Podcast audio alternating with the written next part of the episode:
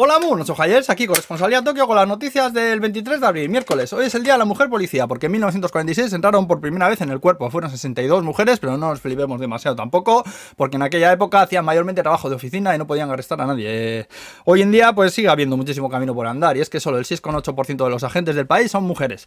A mí una vez me paró un policía, bueno, muchas veces me han parado aquí, ¿eh? pero aquella vez al ver en mi pasaporte que era español, por alguna razón se me puso a hablar en un italiano ahí rarísimo, catacanizado, que yo no le entendía un carajo, pero le decía todo que sí, ¿eh? Es en Japón. Cuando no te enteres de una puta mierda de lo que te, estén diciendo, que pasa mucho además, asiente a todo, amigo.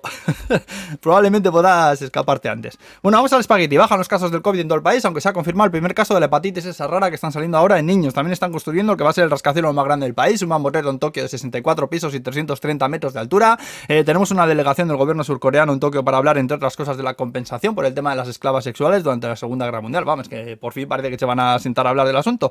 Eh, luego, por cierto, que también han sacado una peli contando la historia de un soldado japonés que se negó a creer que se había acabado la guerra y siguió escondido en Filipinas 30 años. 10.000 noches en la jungla se titula. Y luego también siguen buscando a las víctimas del naufragio del barco turístico en Hokkaido, aunque ya se ha perdido toda esperanza de encontrar a alguien con vida. ¿eh?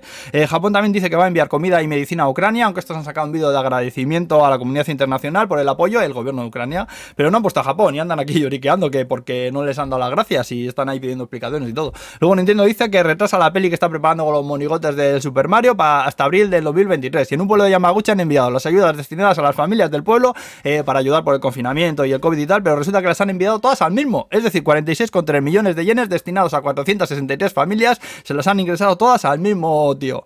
Eh, se han equivocado, vamos. Y el caso es que este dice que en cuanto vio el dinero lo movió a otro banco y que no lo devuelve, dice.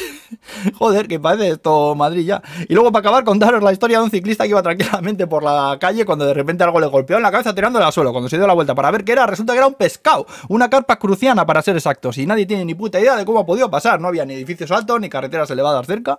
La única explicación, aparte del comienzo del apocalipsis, es que un cuervaco de estos asquerosos que hay por aquí de kilo y medio la llevase volando y se, y se le cayese pues acertándole justo aquí a Indurán en la almendra. La foto es para verla, eh. Ojo, echarle un ojo al enlace de la descripción del vídeo de YouTube. Y nada, que no me da tiempo más. Adiós, adiós.